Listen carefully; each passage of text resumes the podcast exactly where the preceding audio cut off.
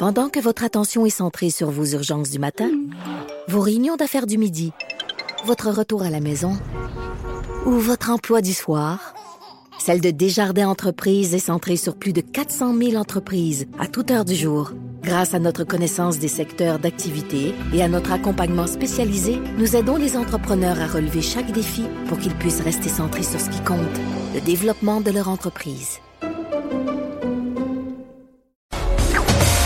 À gauche, à droite, au milieu, tout le monde est le bienvenu. Jusqu'à 13, vous écoutez Trudeau le midi. Cube Radio. On est de retour et je suis avec Claude Villeneuve, qui est chroniqueur au Journal de Montréal, le Journal de Québec. Bon midi, Claude. Bon midi. Jonathan. Et bonne fête. Oh, c'est ta fête aujourd'hui. oui, oui. Oui, oui. Ben, tu sais, avec Facebook, euh, Facebook aujourd'hui, c'est dur de ne pas se souvenir de la fête. Oui, c'est ça.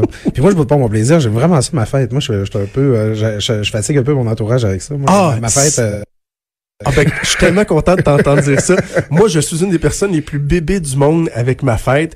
Et je dis toujours, j'ai une journée dans l'année où j'ai le droit de juste dire que c'est ma fête.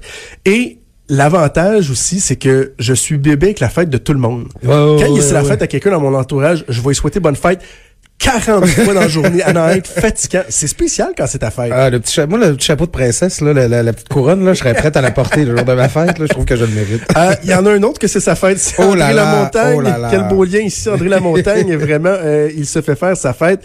On s'entend qu'il a couru après le trouble. Je disais avant la pause, je m'amusais même à faire une simulation de conférence de presse.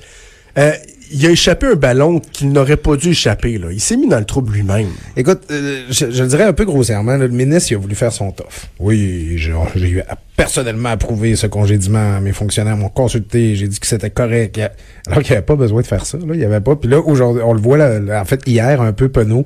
Ah, ben c'est pas exactement comme ça que c'est passé. En fait, c'est pas vraiment ma Hey, décision. s'en est-tu tout ça. donné des coups de fouette hier, pareil? Hein? Ben c'est ça, Hey! ça donne l'impression du gars qui voulait montrer qu'il était en charge, qu'il s'occupe de ses affaires, puis qu'il tu sais, il est capable de tu sais, prendre la pression sur lui, alors que c'était pas son rôle de faire ça, c'était pas sa responsabilité, puis il s'est vraiment inventé une crise là euh, qui, qui était pas supposée l'affecter.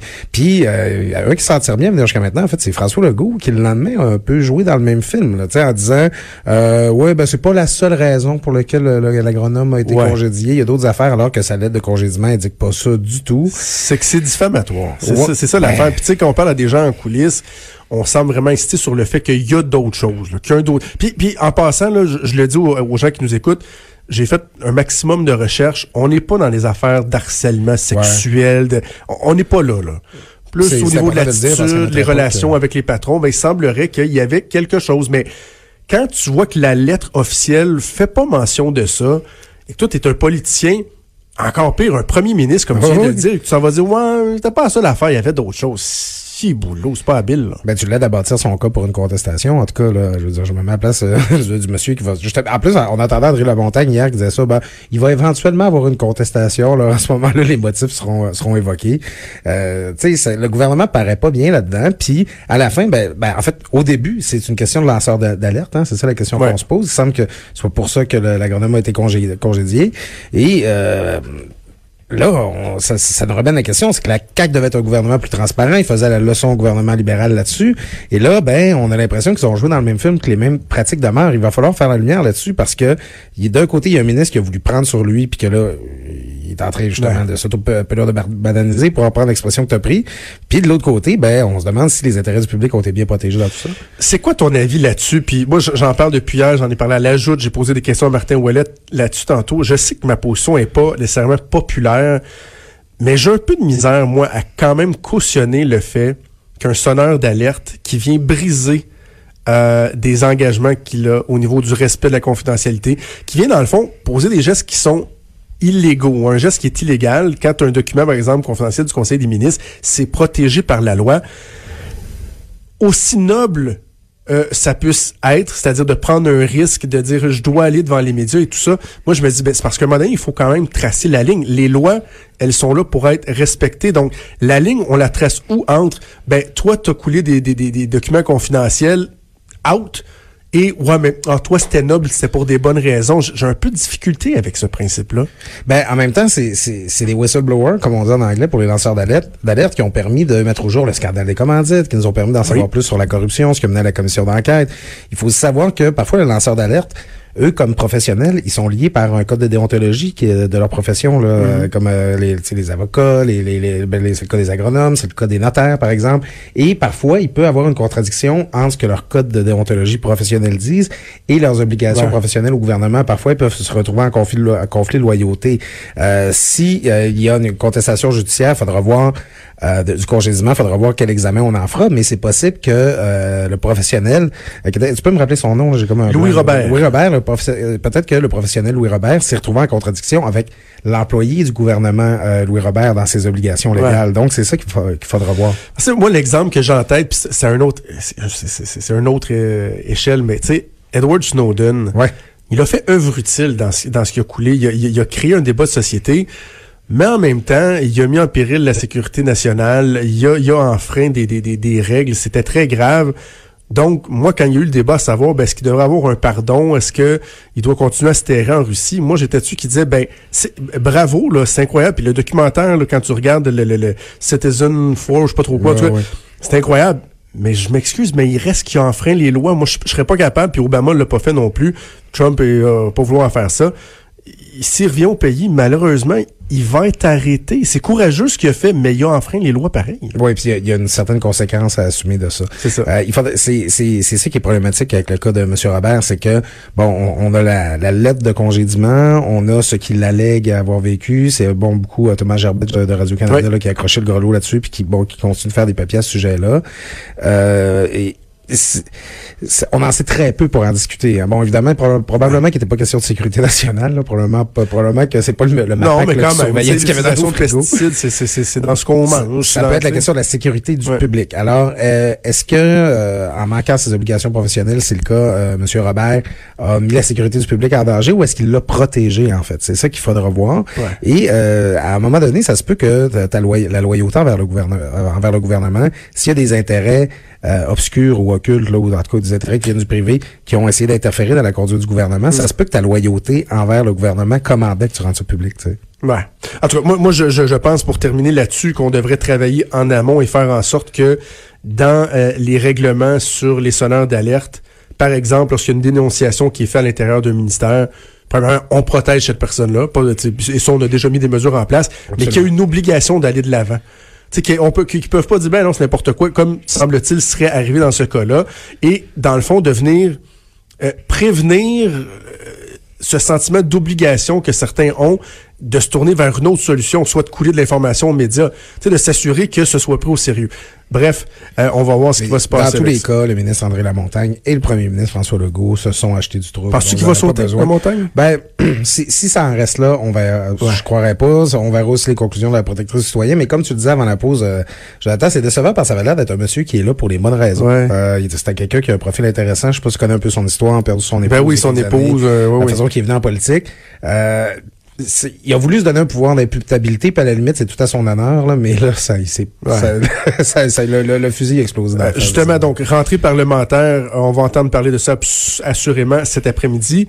Mais sur plusieurs fronts, euh, les derniers jours ont été difficiles. là. Un premier passage à vide pour le gouvernement Legault. Ben, on, on l'a vu, hein, c'est un gouvernement de communicateurs, on le sait, hein, c'est, tu on vit et on périt par la communication dans ce gouvernement-là. C'est Marie-Chantal Chassé l'a après à ses dépens. Euh, la semaine passée, on a senti des petits couacs qui sont venus de, de cette fois-ci du côté de François Legault. Tu on l'a déjà vu, on l'a vu tout de suite avec Théo Taxi. Où, euh, bon, euh, écoute, on, on en reviendra encore aujourd'hui, un rebondissement là, dans Théo Taxi. Les Ben oui, Pierre-Carl Pelado Quelqu'un- serait intéressé peut-être à se porter des, des restants. intéressé. Mais euh, on s'entend que Théo Taxi, tu sais, quand, quand ça c'était sorti, là, il y a, il y a quatre ans, c'était la meilleure invention depuis le pain, euh, depuis le pain tranché. Là, tout le monde en parlait, puis t'allais faire dans ce temps-là, tout le monde le met donc, puis c'était Alors que c'était une ça. catastrophe annoncée. Ah, tout à fait, tout à fait. Mais là, c'est que tu vois François Legault qui, euh, pour euh, parler en termes de hockey, qui snap ça dans la zone de l'ancien gouvernement. Ah, ça, c'est les libéraux qui ont fait cette erreur-là. Là, le lendemain, euh, publie sa lettre ouverte, puis euh, il dit, ah non, mais c'est un bon projet, tout ça. Puis Legault, il parle de son ami Alexandre Taillefer, que euh, il faut, ça prend plus d'entrepreneurs, plus de projets, puis qu'il a encore confiance à Alexandre Taillefer. On comprend pas pourquoi Legault avait besoin de jouer dans ce film-là mercredi. Et puis là, Islamophobie. Parle-moi Ben, d'islamophobie. Beaucoup aimé ta chronique hier. Euh, une chronique qui faisait beaucoup réfléchir. Je te laisse résumer, mais euh, je te lance la, la, la, la, la- je te cède la parole en disant simplement ceci. Il y a un discours qui est largement répandu sur la victimisation Oui. des Québécois, que c'est donc ben épouvantable qu'on se fasse traiter de raciste et tout et tout. Moi, je suis de ceux qui disent faisons attention aux généralisations. Mais en même temps, toi, tu amènes un point de vue qui est loin d'être peut-être pas populaire, mais qui est loin d'être inintéressant. Ben écoute, bah, d'abord pour faire la genèse, on le sait, dans le cadre des commémorations au deuxième anniversaire des attentats de la mosquée du 29 janvier 2017, euh, il y a Geneviève Guilbeault là, qui, qui elle-même, elle, elle avait pas mal un sans faux depuis le début, là, qui est allée dire qu'une journée pour l'islamophobie, ça pourrait contre l'islamophobie, ça pourrait être une bonne idée. Sais, l'an passé, là, le débat avait, euh, avait commencé à circuler, puis ça passait pas Ben ni ouais. dans la population ni dans la classe Même les politique. libéraux avaient montré peu d'appétit de Ben, c'est très sensible. hein. Et euh, le lendemain, euh, François Legault il dit non, non, non, il n'y aura pas une journée comme ça parce qu'il n'y a pas d'islamophobie au Québec. Il y a des gens qui ont fait un petit saut parce que est-ce que le Québec est islamophobe? Je ne crois pas. Est-ce que on peut définir les Québécois en disant qu'ils sont des islamophobes? Je ne crois pas non plus. Mais est-ce qu'il y a une méfiance envers les musulmans qui existe dans cette société-là? Ben, moi, je remarque qu'il n'y a aucun sujet qui me vaut autant de courriels négatifs, d'insultes, voire menaçants ou agressifs que quand je parle de la communauté musulmane. Il y a, il y a des gens qui ont peur des musulmans Ouais. au Québec. Il y a des gens qui, qui, qui sont inquiets puis qui leur prêtent des motifs, là, disons, qui sont pas très nobles. tu sais. Alors, euh, moi, le point de vue que j'ai là-dessus, bon, on a vu François Legault le lendemain, il a dit, ben, je voulais pas dire, oui, il y a des actes d'intolérance envers euh, les, les gens de la communauté arabo-musulmane, mais il n'y a pas un courant islamophobe. Alors, il s'en est sorti comme ça. Moi, je peux être d'accord avec le premier ministre Ouais. là-dessus, là, un courant Aussi. organisé, politique, je ne crois pas. Mais moi, mon point de vue, c'est de dire, si là, on nomme, par exemple, il y a des meurtres au Québec, ça arrive, il y en a eu 93 en 2017, les plus statistiques les plus à jour qu'on a. Dire ça que ça existe, là, le meurtre au Québec, ça veut dire que tous les Québécois sont des tueurs? Ben non. Puis dire que le vol ou la fraude, la corruption, ça existe au Québec, est-ce que- ça dit que tous les Québécois sont des voleurs? Non, ça dit pas ça. Donc, dire que l'islamophobie, ça existe au- à, Québec, ou à- il y a des gens qui aiment pas le terme islamophobie parce qu'ils disent, ah, c'est un fourre-tout, là, tout le monde qui critique les religions, tout ça, on les traite d'islamophobes. Parlons de sentiments anti-musulmans, parlons, parlons de méfiance euh, envers euh, la, communauté arabo-musulmane, je le sais pas. Mais ça existe au Québec, on est capable de le dire. Puis, ben, le dire, ça ne vient pas dire que tous les Québécois ont peur des musulmans. Ça veut juste dire que c'est un phénomène qui existe ici, comme il y a de l'antisémitisme, comme le racisme existe encore, comme le sexisme existe aussi. Fait que je pense que si on n'est pas islamophobe, justement, on devrait pas avoir peur de dire oui, ça existe, puis ça ne nous définit pas, puis on le dénonce. Au mois d'août 2017, j'avais euh, publié une chronique euh, qui, tu vois, je vais la retrouver, là, qui s'appelait Juste un peu raciste. oui, je me souviens. tu sais, t'étais t'étais directeur opinion. Euh, sans dire que les Québécois sont racistes, Ouais. et justement dire qu'il y a un grand courant d'islamophobie, il y a, il y a un petit, moi, j'ai parlé d'un petit fond, là. Il y a quelque chose comme un petit fond de racisme, là. Euh, On regarde, tu dis les commentaires, des fois, sur les médias sociaux, peu importe les plateformes, là. Même les mieux intentionnés, les- des fois, on dit, il y a un petit quelque chose quand même, là. Ben écoute, moi, j'aime ça appeler ça le phénomène jamais sans ma fille. tu te souviens? Hein? Oui, le roman, livre, le film des années 80 euh, avec Sally Field, là, cette Ouais, femme-là ouais, qui ouais. allait vivre en Iran. Puis, sais, je me rappelle là, quand mais je me d'entendre, oh, je vous nommerai pas de nom, là, mais des membres de ma famille, disons, là, Ah, avec les musulmans, tu le sais jamais, hein, ils peuvent se faire passer pour bien correct, mais donné, si tu te rends compte, c'est des extrémistes, puis tout ça. Tu sais, je, je- moi, je connais des gens qui, qui fréquentent la mosquée là, de, de Sainte-Foy, là, où il y a eu, c'est euh, des hommes, des femmes, des, des, des personnes plus vieilles, plus âgées, tout ça. Puis, je- j'en parle à des gens autour de moi. Oui, oui, il y a une de mes amies qui y va souvent. Ah ouais, es-tu voilée? Non, non, non, elle, écoute, elle est avocate, elle va à l'université, tout ça, puis ok, ben c'est correct. Tu sais, à la limite, euh, les, les musulmans, ils me dérangent pas. Mais là, quand ils se mettent à porter un Ah, voile, sais, c'est- sûr que ça nous est étranger, c'est sûr que c'est loin de notre réalité, c'est sûr qu'au Québec, on s'est beaucoup battu pour la sortir, la religion de notre vie, puis on a un petit... Mais, mais, mais tu sais, on, on- conviendra ensemble qu'un des problèmes, c'est que euh, lorsque les gens posent des questions, émettent des réserves, des interrogations, des craintes, de tout de suite les cataloguer, Ouais. c'est pas mieux ça. Ça fait que les gens vont, vont, vont se conforter dans, dans, dans ce qu'ils pensent. Et ça, les libéraux de Philippe Couillard, entre autres, je pense, ont nuit à ce niveau-là. Ah, Euh, Justin Trudeau aussi, avec son multiculturalisme dégoulinant. c'est... En tout cas, bref, euh, euh, pour clore là-dessus, je- je- j'aime ça, euh, utiliser cette phrase-là, cette image-là, que quelqu'un m'avait déjà dit en région à l'époque, euh, quand j'étais en politique. Mais ça, on peut le dire sur les Québécois en général.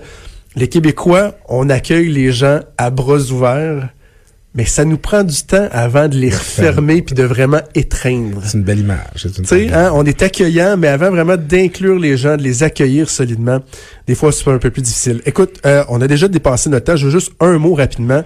Hier, il y a eu des fuites sur Oui. deux rapports au Parti québécois euh, qui semblent pointer Jean-François Lisée. Je suis un peu partagé entre me dire, ouais, ben à la suite d'une défaite, c'est normal que le chef souvent va prendre une grande partie du blanc, alors que s'il avait gagné, tout le monde aurait dit, il a donc été euh, merveilleux.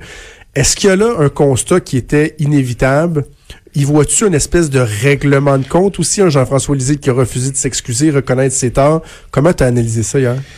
Écoute, il y, a deux, il affaires. C'est que avant de rentrer en campagne électorale, le PQ était déjà mal pris. Hein? Le PQ, là, dans le dernier mandat, il a changé deux fois de chef. En fait, en 2014, il a aussi connu une défaite historique. Il y a un déclin du PQ qui, s'observe depuis 15, 20 ans, qui est assez inéluctable. Est-ce que le PQ est à bon, 10 députés, 17% euh, des votes qui ont eu la dernière élection à cause de Jean-François Lisée? Non, non, non, c'est une, une, ouais. cavalcade d'événements qui, qui nous amène là. Est-ce que la campagne de Jean-François Lisée a réussi à inverser le cours des choses. Non, manifestement, il n'a pas réussi. Non. Puis, ben, on voit que, pis ça, après une campagne électorale, c'est toujours en train de dire, un tel a pas fait ça déjà, un tel a pas fait ça. Puis là, ben, lui, il écoutait pas. Puis là, ben, ça se décidait dans l'autobus. Puis là, ben, c'est, c'est un peu inévitable que, tu sais, on dit, la, la, la, défaite est orpheline. Hein. Tout le monde essaie de, de mettre ça sur le mm-hmm. dos de quelqu'un d'autre. Donc, je, à la fin, est-ce que la campagne du PQ s'est bien passée en 2018, à l'automne? Non, elle n'a pas donné les résultats escomptés. Est-ce que la situation actuelle du PQ est seulement attribuable à la campagne de Jean-François Lisée? Non plus. Il y a quelque chose de plus fondamental que ça, de plus historique que ça dans le, déclin du PQ. Puis si les gens Parti québécois pensent que c'est juste la dernière campagne électorale qu'ils ont amené là, ben ils vont penser à côté d'un question, questionnement beaucoup plus fondamental. Mais il y a un certain règlement de compte aussi. Là. Ça, c'est Je pense qu'il y a des gens qui n'ont pas digéré que Lisée s'excuse pas, que Lisée ait fait la fameuse sortie au face-à-face -à, TVA, etc. Il y en a qui l'ont de travers encore, puis c'est pas étranger selon moi au fait qu'on voit ça dans des médias coulés. Là.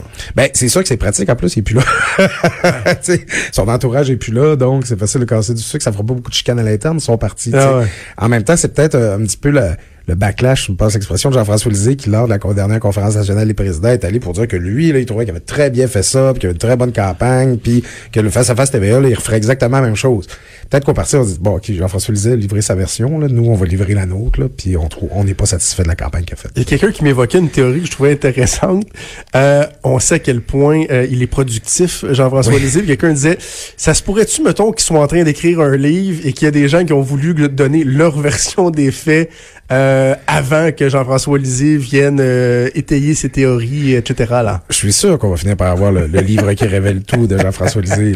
Il doit être rendu au deuxième tome. C'est la première politique réalité, Jean-François Lisée. Hey Claude, toujours un plaisir, content de t'avoir retrouvé. Ben oui. Bonne rentrée parlementaire, on se reparle bientôt et on te lit régulièrement dans le Journal de Montréal, Journal de Québec. Bonne rentrée. Merci, c'était Claude Villeneuve. Bougez pas, on vient dans quelques minutes.